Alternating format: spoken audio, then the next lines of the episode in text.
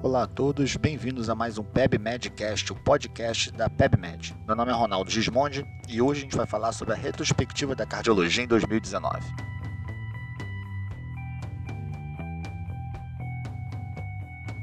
Normalmente, a cardiologia, por ser uma doença muito comum e uma especialidade muito grande, a gente tem grandes novidades saindo rotineiramente. Né? Há várias revistas ótimas nessa área, tanto que a cardiologia é dividida em subespecialidades.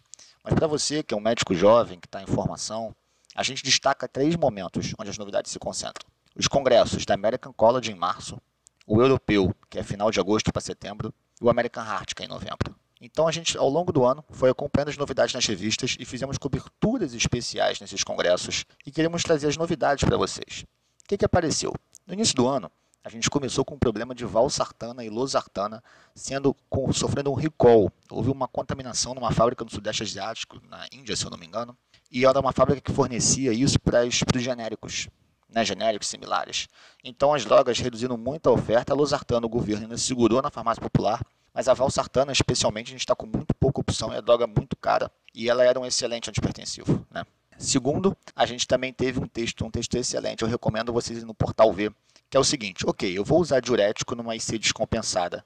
Quanto? Então, ali naquele esquema, você mede natriurese, volume urinário, peso, quanto que o cara usava antes, e ele vai te mostrando passo a passo para você ajustar a dose e não ser empírico da cabeça do médico. Tivemos também um texto sobre hipertensão na gestação. Quando pensar em pré-eclâmpsia, qual remédio usar? Qual é o ponto de corte que te preocupa na gestação? É mais baixo do que na vida dos adultos não grávidos. Falamos também sobre risco cirúrgico em cardiopata. Está saindo um e-book de risco cirúrgico que a gente atualizou tudo. Ficou bem legal e preparamos um resumo das principais diretrizes de prevenção primária da doença cardiovascular. Quando o doente vai no seu consultório, o que você deve fazer? Quais exames você pede? Como é que eu estimo o risco cardiovascular? Para quem que eu passo a S ou estatina? Então, por exemplo, hoje a gente sabe que o doente de baixo risco, ele não deve usar nenhum desses remédios, só se é saudável. O doente de alto risco, ele vai usar estatina parte deles talvez use o AS. A grande mudança foi o doente de risco intermediário. Nesse doente, a gente em geral não vai usar S. E a estatina a gente vai usar para uma população dentro do risco intermediário de maior risco. E a gente sedimentou muito o uso do score de cálcio como uma grande ferramenta nessa população do risco intermediário. Né? Pode ajudar bastante a gente lembrar que o score de cálcio é feito sem contraste e é diferente da angiotomografia de coronárias. Tivemos também alguns artigos esse ano da New England, um Choosing Wise ali, falando sobre crise hipertensiva. Né? Primeiro, para a gente focar o tratamento imediato quando for emergência. E lembrar que das emergências, o AVC tem uma diretriz própria para controlar a pressão. E quando o doente tiver com uma pressão muito alta, mas não tiver risco de vida, que esse controle tem que ser gradual e não aquilo que todo mundo faz, que é dar antipertensivo embaixo da língua. Houve também novidades na anticoagulação do doente com fibrilação atrial, né? reforçando o uso dos novos anticoagulantes orais quando o doente tem um Chades vasco de 2 ou maior, e trazendo discussões no Chades Vasco de 1.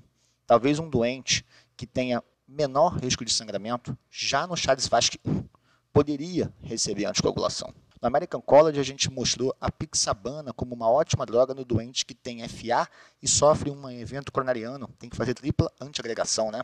Os benefícios da TAV, cada vez mais a TAV vai mostrando sucesso mesmo em pacientes com um risco cirúrgico não tão alto. O sacubitril, que já era usado na IC ambulatorial, e a gente agora começa a ter efeitos dele na ICFER descompensada. Tivemos também o Mitraclip, a gente tinha um estudo antes que decepcionou a gente, mas um estudo mais novo que mudou um pouco do perfil é, da população, pegou pacientes que tinham uma IM desproporcional ao grau de disfunção cardíaca, ou seja, onde a IM estava contribuindo muito para o sintoma do doente. Esse talvez seja o melhor doente para o Metaclip. Tivemos discussões da ablação na FA com o estudo Cabana e da importância em um certo grupo de doentes da gente tentar um controle do ritmo e um controle precoce do ritmo. A SBC lançou novas diretrizes de cardiogeriatria, né? E mais à frente, no Congresso Europeu de 2019, cinco diretrizes, né? Então, os europeus concentraram a renovação de diretrizes no Congresso. Então a gente tem resumos da diretriz de embolia pulmonar. Quando é que eu vou usar trombolítico? Diretriz de dislipidemia, que reforça muito esse conceito da prevenção primária da doença cardiovascular.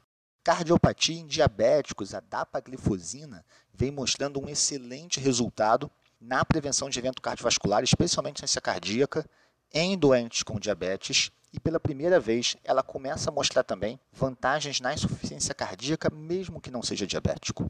Diretriz de taquicardia supraventricular e principalmente de doença coronariana crônica, onde nessa população a angiotensite coronária começa a ganhar espaço. Aquele indivíduo que está na dúvida, tem lá seus 50 anos, pouco fator de risco, esse parece ser o indivíduo ideal para uma angiotensite coronária. Mostramos também um estudo no, na ESC em que o prazo GREL foi melhor que o ticagrelor na síndrome coronariana aguda com angioplastia. Saiu um novo estudo com um novo algoritmo diagnóstico com eco na ICFEP e a importância da revascularização completa em pacientes internados com infarto com supra. É que no choque cardiogênico você abre só a culpada, dá suporte e depois abre tudo. Mas o doente com IAM com supra que não está em choque, o ideal é revascularizar o máximo possível esse doente antes da alta.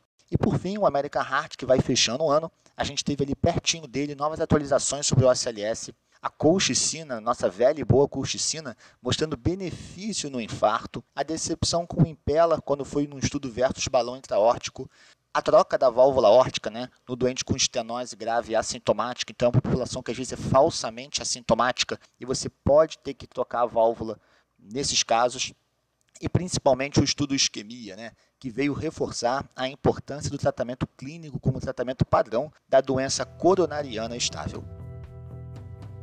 Não deixe de acessar o portal www.pebmed.com.br. Um feliz 2020.